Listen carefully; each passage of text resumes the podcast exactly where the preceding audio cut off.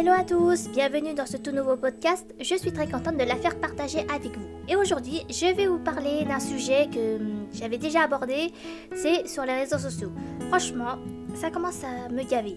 Notamment sur Twitter, j'ai réussi à désactiver mes comptes Twitter. Enfin, alléluia, je les ai désactivés. Parce que ça commence sérieusement à m'énerver de lire des commentaires insultants, des commentaires haineux, des gens qui sont jamais contents. Mais vraiment jamais, mais jamais contents. Hein. Je vais vous dire ça, mais franchement, j'ai halluciné quand je, quand je lis certains commentaires. Et moi, ce qui m'énerve le plus, c'est qu'on juge, euh, par exemple, sur le physique d'un bébé. Moi, j'admets, l'année dernière, j'ai un petit peu jugé sur euh, le physique euh, de la fille à Cecilia. Je sais plus comment elle s'appelait déjà. Je m'en rappelle plus. Sway. Ah ouais, elle s'appelait Sway. et j'ai dit comme quoi son bébé n'était pas très, pas très joli. Et c'est vrai que j'admets que c'était un peu méchant. J'avais tweeté ça, j'ai dit Oh, c'est méchant ce que j'ai écrit, mais mais je trouve que le bébé de Cécilia est pas très joli. Et moi, je, trouve, je me suis dit, merde, j'ai dit, dit qu'un bébé était moche. Alors que non, tous les bébés sont mignons. Ils ont chacun un physique assez différent des autres. Mais voilà, ça reste quand même un bébé. Et moi, ce qui m'énerve le plus, c'est que on juge, par exemple, sur le physique d'un bébé. Il y en a qui disent Oui, le bébé est obèse, il est trop gros. Ah, le bébé il est moche. Ah, le bébé ressemble à Benjamin Button. Oh, faut arrêter là. C'est un bébé, c'est un être humain comme les autres. Par exemple, euh, dernièrement, j'avais lu les commentaires euh, sur euh, le hashtag Maman est célèbre, l'émission sur les mamans influenceuses, une émission que j'aime bien, ça, me fait bien rire, je regarde ça au second degré, bref. Et ça a jugé sur le physique du bébé de Julia Paradis. Il disait comme quoi, en fait, le, bébé n'était pas, très, n'était pas très beau, le bébé était beaucoup trop gros, qu'il était limite, limite un peu, comment dire, obèse. Voilà. moi, c'est mon impression, hein. quand je lis ça, j'ai l'impression qu'ils disent comme quoi le bébé est obèse, alors que non, c'est un bébé, c'est un beau bébé, il est tout potelé. Moi j'aime, moi j'aime bien les bébés tout potelés plutôt que les bébés un peu maigrichons et tout ça, mais voilà, chacun ses goûts. Mais euh, moi ça m'énerve. Et j'avais écrit à Julia sur Insta, je leur ai dit, oh, ils sont méchants les gens sur Twitter à juger ton fils. Et elle m'a mis euh, un like. J'étais plutôt refaite. Mais voilà, Vittorio, c'est un, beau bébé en fait. C'est un beau bébé, tout mignon à croquer, tout potelé, qui ressemble à sa grande sœur. Hmm, mais voilà. Et après, ça m'énerve aussi quand ça juge H24 sur la vie de quelqu'un, d'une influenceuse euh, qui n'est pas forcément de la télé-réalité, d'une influenceuse qui essaie de percer euh, bah, dans le milieu. Elle s'appelait euh, Poupette Kenza et elle était maman d'une petite fille. Et il y avait un compte qui se permet de juger sa vie H24, mais chaque heure tous les heures, elle tweetait, elle tweetait, elle tweetait. J'ai envie de dire, mais oh, euh, t'as pas que ça à foutre qu'à tweeter la vie de Poupette Kenza T'as pas euh, une famille, euh, un appartement à t'occuper, une vie? Je sais pas moi. Moi, ce qui m'énerve, c'est que les gens, ils passaient leur temps à tweeter, à retweeter, à tweeter des trucs, mais des, des commentaires limite insultants H24. Et cette personne-là, en fait, elle fait partie des, haters, limite dans l'extrême et limite dans le harcèlement. Parce que ce que j'ai vu dans chaque tweet, c'était limite du harcèlement. Même si Twitter a essayé de changer la politique de la maison en essayant de censurer des tweets et tout ça, ça reste quand même euh, Twitter. Mais moi, ça m'énerve. Parce que je me suis dit, mais. Oh, les gens, ils ont pas que ça, ils ont, ils ont que ça à foutre qu'à tweeter H24, à poser leur cul sur le canapé devant leur smartphone et en tweetant en pyjama tout en mangeant un bol de chips. Oui, je sais, je juge, mais euh, voilà. Mais moi, ça m'énerve. Moi, ça, m'énerve. Je me suis dit, est-ce que les gens ont une vie à part tweeter H24? C'est ça qui, qui, qui, me met en rogne. Et moi, ce qui m'énerve le plus, c'est que les gens, ils sont jamais contents. À chaque fois, ils voient le mal partout. Tout le temps. Euh, par exemple, l'année dernière, j'avais regardé le film Joséphine avec Paris Berry, c'était un dit. Et euh, il y a un personnage où, où ça représentait la crèche de Noël. Et il y en a une, elle était grimée en blackface. Pour une minute de scène. Une minute de, scène. Sur Twitter, ça, ça met, pardon. Ah, c'est du racisme, la fille elle est grimée en blackface. Faut signaler au CSA, faut signaler cette émission. D'abord, c'était pas une émission, c'est un film. C'est une fiction. Faut arrêter de voir le mal partout. C'est juste pour une minute de scène. Il suffit d'une minute de scène pour que ça fasse un petit peu polémique. Mais les gens, ils sont. Je sais pas, ils sont soit parano, soit il y a quelqu'un qui leur a mis euh, des, idées noires dans la tête, mais ça, ça m'énerve. Ça m'énerve parce qu'on n'a plus le droit de rien faire, on n'a plus le droit de rien dire. la liberté d'expression, par exemple sur Twitter, il n'y a aucune limite. Et quand tu dis un truc sur Twitter, c'est souvent. Ça crée à la polémique, ça crée à la discrimination. C'est. Voilà, ça m'énerve. Et euh, Francis Lalanne, lui, il a été euh, censuré à cause du Covid, parce qu'il a fait des propos sur le Covid et sur le pass sanitaire. Il a été censuré. Et euh, moi, j'ai essayé de lui répondre et tout ça en disant que j'ai été vaccinée, tout ça. Il m'a tout de suite bloqué. Mais, bon, après, ça m'énerve. Ça, ça, c'est ça qui m'énerve en fait. C'est qu'on n'a plus le droit de rien faire, de rien dire. Maintenant, je comprends ce qu'a ressenti Britney Spears pendant sa tutelle. Bon, ça n'a rien à voir, mais bon. Et Twitter, c'est devenu un déferlement de haine, un tribunal médiatique où, euh, où chaque personnalité qui est accusée d'agression sexuelle sur une personne est coupable. Aux yeux de Twitter, il est coupable, alors qu'il y a une présomption d'innocence. Après, moi, ce qui m'énerve le plus, c'est qu'on traite, euh, qu'on insulte Harry Habitant de pervers et tout ça, alors on ne sait pas ce qui s'est passé. Le gars, il est présumé pardon, innocent, c'est-à-dire il y a le mot accusé, et ce qui m'énerve le plus, c'est qu'il y a certains pseudo-journalistes qui se permettent de violer le secret d'instruction et le secret médical quand je regarde TPMP, quand il y a eu l'affaire Harry Habitant, moi ça m'a énervé que Cyril Hanouna euh, se permet d'inviter une journaliste euh, qui publie des, articles putaclic, un article d'un magazine de merde, où souvent il y a eu énormément de procès, euh, plus de procès que celui de Voici. moi ça m'énerve qu'ils invitent ce genre de personnes, ce genre de journalistes qui, se permettent de se procurer le secret médical et de violer le secret d'instruction, alors que on a envie de dire euh, mais, mais oh pourquoi Mais oh on s'en fout On s'en bat les steaks Pour le moment, Harry Habitant est présumé innocent, il, y a le mot accusé. On ne sait pas ce qui s'est passé. Et moi, ça m'énerve qu'on transforme cette affaire en tribunal médiatique. Ça, c'est à cause du mouvement MeToo et le mouvement Balance ton port. Ok, la parole est libérée, surtout envers les femmes, mais il y a aussi des hommes qui se font agresser sexuellement mais les hommes, ils ont du mal à, sortir du silence parce que ce sont des hommes et eux, les hommes, ils sont un peu plus virils que les femmes. Et eux, ils ont un peu honte de, dire Voilà, je me suis fait agresser sexuellement. Et heureusement qu'il y a plus belle la vie, parce qu'il y a une intrigue sur Patrick Nebou qui se fait agresser sexuellement. Et je pense que ça peut libérer aussi la parole aux hommes qui, se sont fait agresser sexuellement, que ce soit dans leur enfance, mais dans la période adulte. Après, celle qui a lancé le mouvement Balance ton porc, elle, c'était juste des paroles, hein. C'était pas genre euh, le gars il l'a touché, tout ça. Non, le gars il était bourré, il est venu vers elle, lui a, il lui a fait des propos assez salaces. Et voilà, c'est pas de l'agression sexuelle. Euh, il faut pas confondre parole et agression. Quand un mec te dit ouais t'as des petits seins, ouais j'adore, j'aimerais, j'aimerais casser ton petit cul et tout ça et tout ça, ce sont des paroles, faut pas prendre en compte. Faut juste dire le recadrer et dire Oh, t'es oh, relou, arrête Arrête, c'est pas bien ce que tu dis. Et après, et je pense qu'il faut pas tout mélanger. Faut pas confondre séducteur et pervers. Un séducteur, c'est quelqu'un qui te fait charmer. Un pervers, c'est quelqu'un qui, va se, qui va se permettre de te toucher les, euh, les parties intimes sans ton consentement. Après, ce qui m'énerve, c'est la cancel culture. C'est quand ils suppriment certains passages ou euh, suppriment carrément une œuvre jugée euh, discriminatoire. Là, ça commence à m'énerver. Parce que là, en ce moment, ils veulent censurer par exemple Casse-Noisette, l'opéra. Ils veulent euh, censurer Blanche-Neige parce qu'il y a un baiser non consenti. et voilà. Et franchement, ça commence sérieusement à m'énerver. Et c'est vrai qu'il y a certains moments certains moments où certains artistes méritent la cancel culture, comme euh, le chanteur R. Kelly, qui a, été, qui a été jugé pour agression sexuelle sur mineurs et qui a fait des choses horribles à ces femmes. Et voilà, mais on touche pas à certaines œuvres. Par exemple, on touche pas à Pocahontas. Pocahontas, c'est une amérindienne, elle a réellement existé. Mais moi, ce qui m'énerve le plus, c'est que, par exemple, au Canada, ils se permettent de, retirer euh, certaines œuvres comme les, les Tintins, les Lucky Luke, jugés discriminatoires, mais ils se permettent aussi de les brûler. Mais je me suis dit, mais oh, oh, c'est bon. Euh, soit tu lis le livre, soit tu le lis pas. Tu le laisses dans un coin et c'est bon. Et ça m'énerve de voir ces œuvres censurées.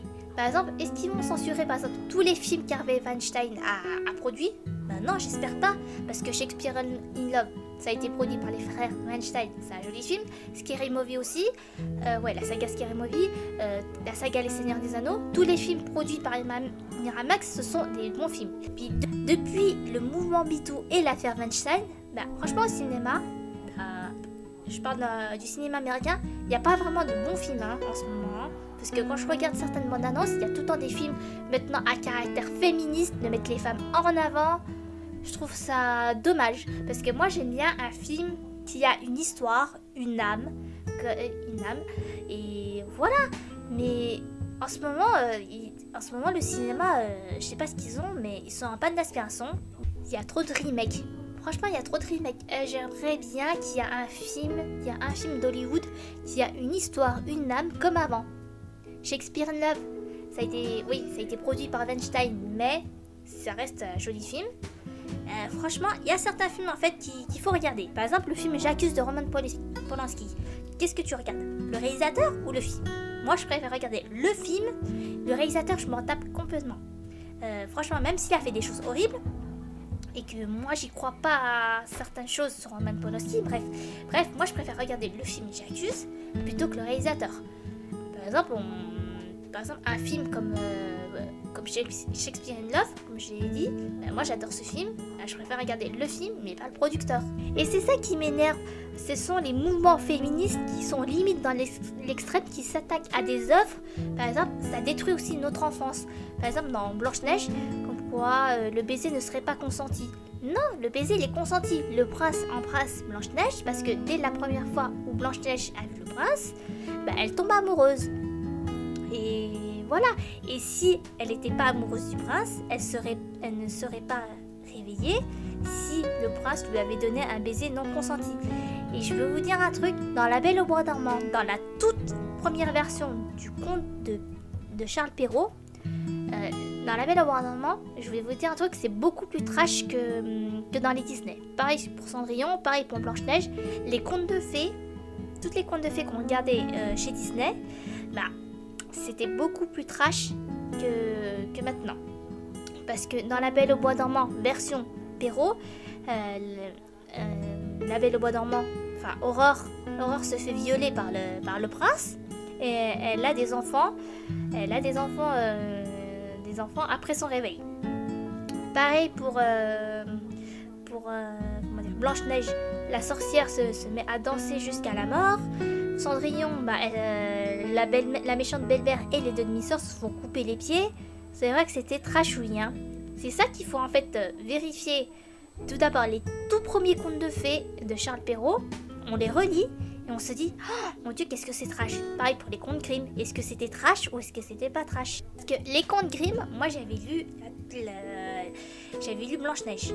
et franchement, dès les premières lignes, ça, ça reflétait un peu en fait les premières règles. Dire, parce que ça parlait de sang qui va sur, qui, s'écoule sur la pétale blanche et tout ça. Ça parlait. Je vous jure que c'est vrai, ça parlait des règles. Il faut, faut juste analyser en fait les, les, tout premiers contes plutôt que les Disney. Les Disney, ça va, ça passe, c'est un conte de fées.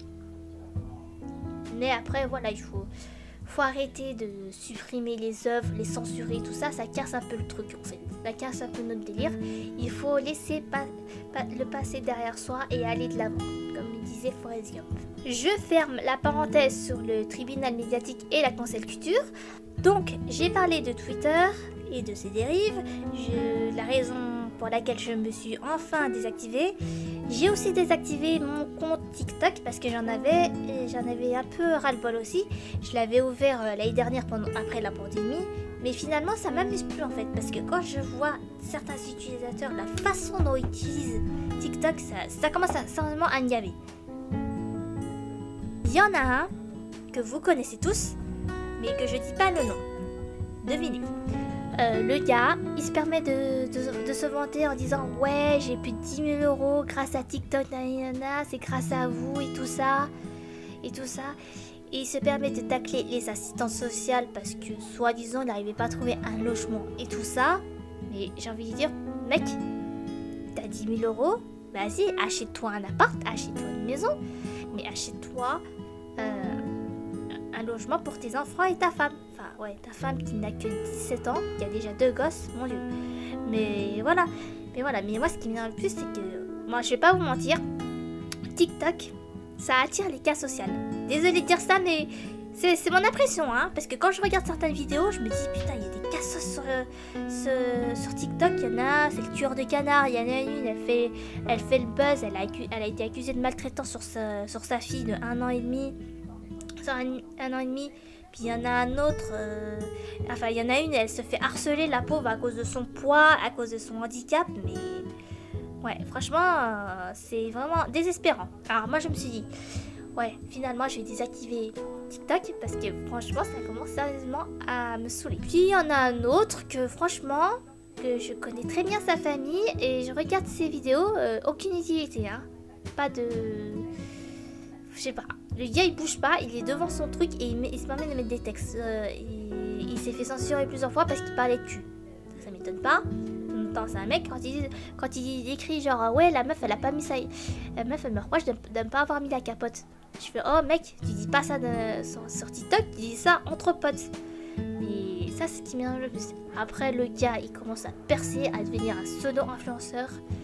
Euh, franchement, il a pris le melon. C'est un petit peu hors sujet ce que j'ai dit hein, sur TikTok. Mais euh, voilà, ne m'insultez pas. Parce que j'ai dit que TikTok attire les cas sociaux. C'est en partie vrai. Hein. Après, moi, j'ai peur pour les adolescents. Parce que, parce que normalement, TikTok, c'est pour les ados. Moi, j'ai une nièce et un neveu, un neveu, ils sont sur TikTok. Et quand je vois une, une fille que je connais très bien qui fait des films avec des contenus adultes qui se, qui se pavanent sur TikTok, j'ai envie de dire fais attention, fais attention, il y a des enfants qui regardent. Oui, il faut faire aussi, faut que les enfants fassent aussi attention sur les réseaux sociaux. Il faut protéger les enfants de ça. Après, il faut faire attention aussi sur Instagram. Il y a, certains, il y a, il y a certaines photos qui peuvent euh, être choquantes. Mais pour les mineurs, franchement, j'ai un peu peur pour eux. Euh, déjà, j'en ai chopé un parce que le gars, il, avait mis une photo de lui. Et il y avait une nana qui était plus âgée, qui lui a dit de, lui parler en privé, alors que c'est une meuf qui lui proposait de, montrer des vidéos assez pornographiques. Et heureusement que j'ai intervenu, je dis, je dis attention, il est mineur. Attention. Attention les mineurs, n'acceptez pas les, les profils où il y a des meufs en string, à moitié à poil, à moitié en bikini, ce sont des contenus pornographiques, des comptes spam. Après, il y a certaines personnes qui n'ont pas compris comment utiliser les réseaux sociaux. Vous savez très bien de qui je parle, j'en ai, déjà parlé plusieurs fois, mais j'ai pas envie de lui dire son prénom parce que ça commence sérieusement à me saouler. Quand il y a une polémique, je le répète, quand il y a une polémique sur les réseaux sociaux, surtout quand tu es visé, qu'est-ce qu'on fait? On se déconnecte, on désactive ses comptes, on se met au vert, on coupe Internet s'il le faut. Mais arrêtez de, revenir, euh, par exemple, sur les réseaux sociaux, six mois après, trois mois après, en faisant la folle sur TikTok, en faisant, en faisant des lives, en, en racontant des tonnes de conneries. Des tonnes de conneries, il faut savoir se déconnecter. Je l'ai dit et redit encore et toujours.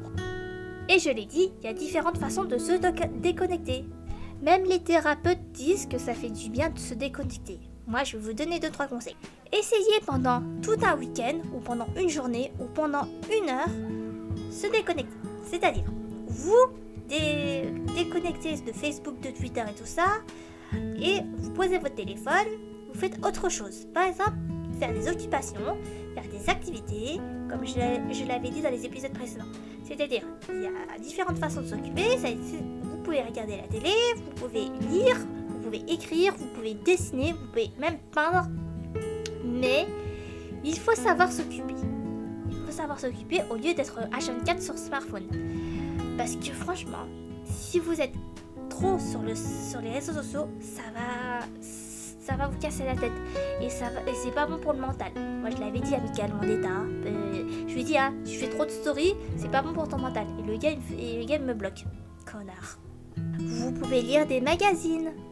Oui, acheter des magazines dans les tabacs presse, ça, ça c'est mieux que, bah, mieux que les applications euh, sur, les, sur les smartphones. C'est mieux de lire des, des fake news euh, qui circulent en ce moment sur Twitter ou Facebook. Mais voilà, moi je vous conseille de, lire des magazines.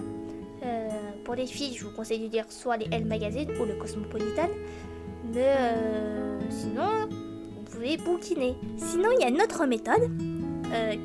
C'est Vanessa Douillet qui, avait conseillé ça sur Insta, c'est de ne rien faire.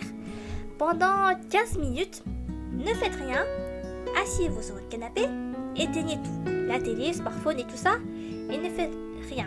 Et elle explique pourquoi il faut essayer de s'enfermer dans une bulle pendant un petit moment et ensuite petit à petit de la percer.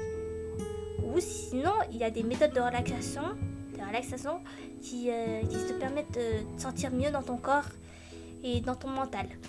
Parce que voilà, tu coupes ton téléphone ou sinon tu peux utiliser une application de bien-être et tu verras pendant, pendant 10 minutes, tu fais 10 minutes de relaxation, ça va te faire du bien. Mais c'est mieux de désactiver définitivement euh, l'application Twitter parce que franchement, c'est comme je l'ai dit, c'est gavant, ça m'énerve. Ça, ça m'énerve et c'est pas bon pour le mental. Franchement, moi, je, vous le dis, hein, franchement, moi, pendant un moment, j'étais pas bien du tout à cause des réseaux sociaux. Et je me suis dit, je me suis dit, oh, il faut que je coupe. Il faut que je coupe tout pendant un petit moment. Et c'est vrai que ça fait du bien. Surtout Twitter et Insta. Je vous explique. Euh, sur Insta, j'ai passé la moitié de mon été à regarder les photos, euh, bah, les photos sur Insta, en fait, de, des utilisateurs dans leurs euh, leurs vacances, euh, les photos parfaites, les photos de grossesse, de mariage, de maison, de déménagement, emménagement. Je me suis dit, est-ce que c'est la vraie vie sur euh, Insta? Je me dis, non, pas vraiment. Surtout les, la grossesse de quelqu'un, parce que franchement, moi, ça me fait... Je sais pas.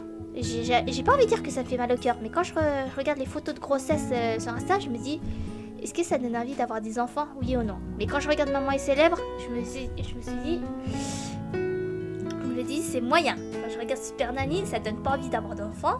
Je préfère être dans ma petite bulle. Euh, dans ma petite, enfin, dans ma petite bulle temporairement. Après, moi, ce qui m'énerve le plus, c'est quand les gens ils, ils te demandent Oui, t'as plus de 30 ans, t'es pas marié, t'as pas d'enfant, t'es pas propriétaire, nanana, ta vie est foutue. Non, non, non, non, c'est pas parce que t'as la trentaine que t'as pas d'enfant, que t'as pas d'enfant et que t'es pas propriétaire que ta vie n'est pas foutue. Au contraire, au contraire, faut que tu acceptes que ta vie est bien, que ta vie tu l'amènes comme tu l'entends et que même si parfois t'en as un peu marre d'entendre tout le temps le même refrain, tu te dis voilà, j'ai la trentaine, je suis bien comme je suis euh, et je vous emmerde parce que j'ai lu beaucoup de magazines euh, sur la trentaine et sur euh, les mêmes questions. Pourquoi t'es célibataire? Pourquoi t'as pas d'enfant?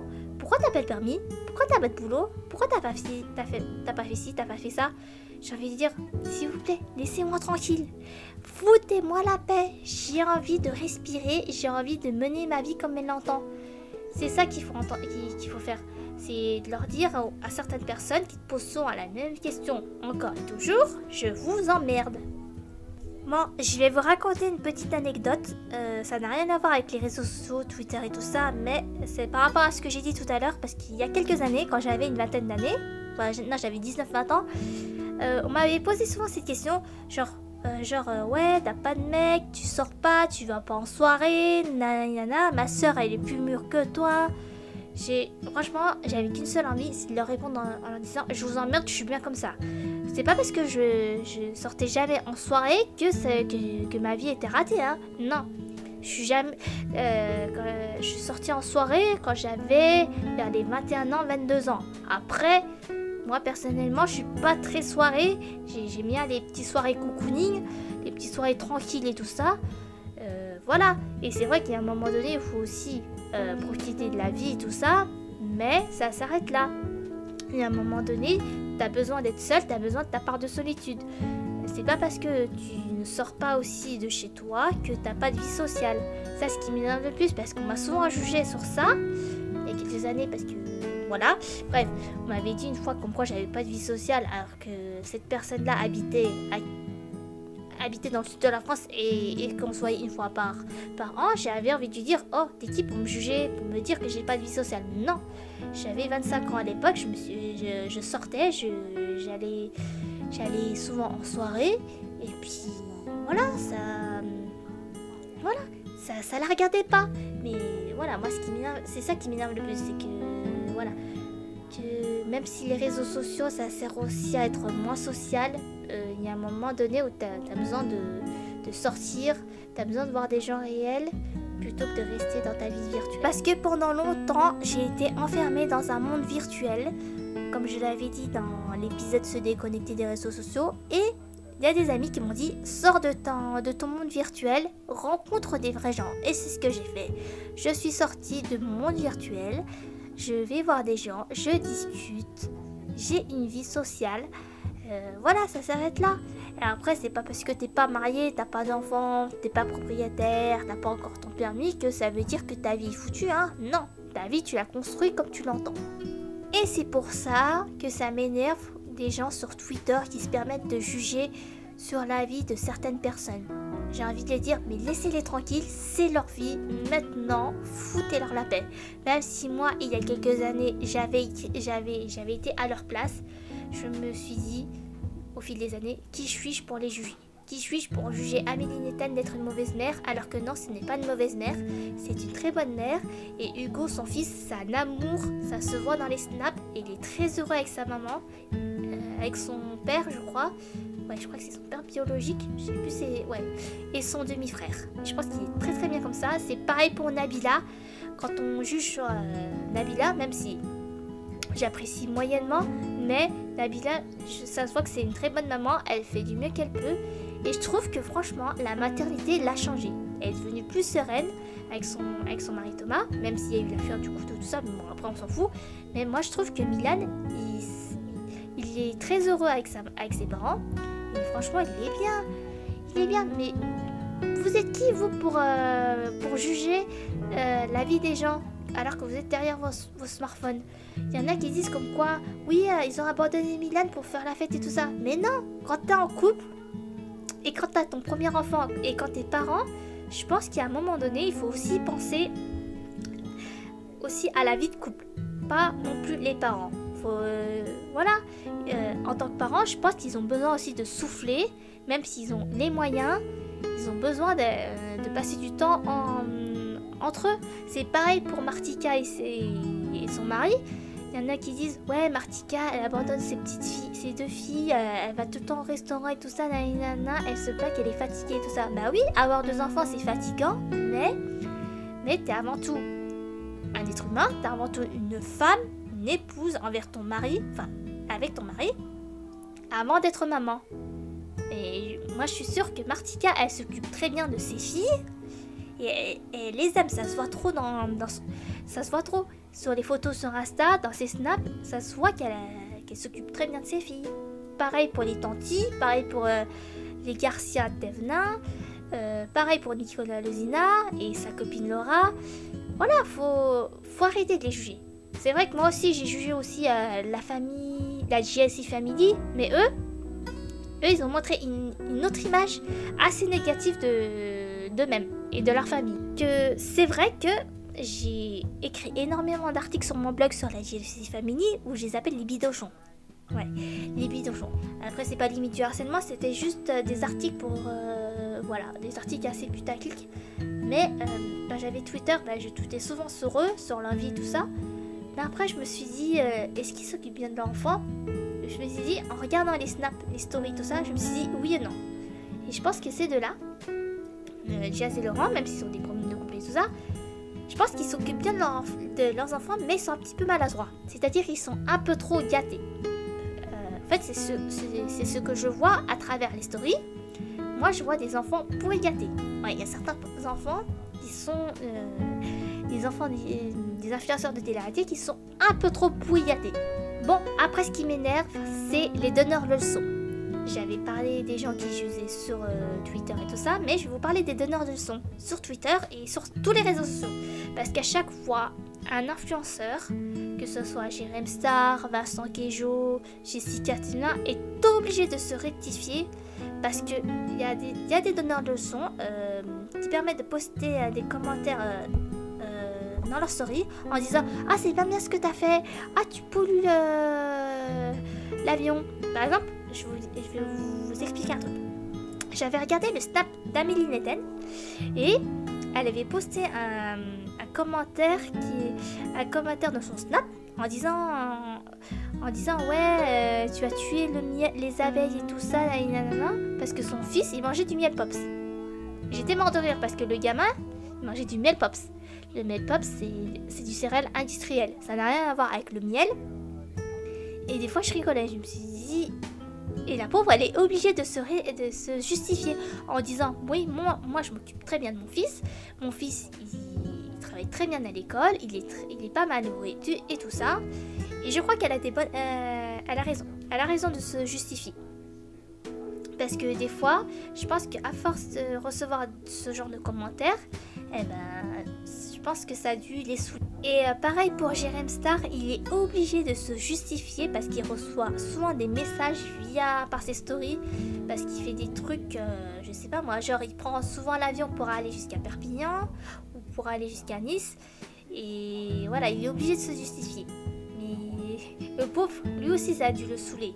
Parce a, il a beau dire, ouais, bah moi je fais ce que je veux, ce que je veux, moi aussi je défends la cause écologique, mais j'ai pas le choix. Et j'ai pas le choix de prendre l'avion pour aller par exemple jusqu'à Perpignan ou autre. Des fois, je, lui envoie un message privé, mais il répond jamais. Je lui dis, mais pourquoi tu prends pas le train pour aller jusqu'à Perpignan? Il m'a jamais répondu. Oui, ça devient chiant à la longue, les donneurs de leçons là, alors que je suis sûre qu'il y a certains, il y a certaines personnes, pardon, qui n'ont pas d'enfants qui se permettent de juger euh, comment s'occuper de, leurs enfants, qui n'ont pas d'enfants, et qu'il y en a qui se disent maman parfaite, alors que non, il y en a, euh, les parents parfaits, ça n'existe pas. Alors moi je dis, hein, les parents parfaits, moi j'en ai connu aucun, personne n'est parfait. On va dire ça comme ça, la perfection, ça n'existe pas. Parce que sur TikTok, j'en ai vu des parents imparfaits.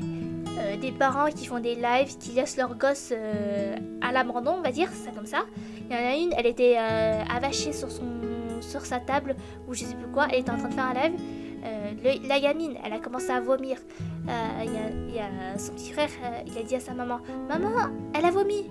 la meuf, elle est comme ça, elle, est comme ça, a lâché son truc, elle fait Oh, mais laisse, je vais nettoyer après, je vais continuer, je, finis mon live. Je lui dis Mais c'est quoi la priorité? Ton live ou ton enfant Mais les gens, sont, les gens se rendent pas compte.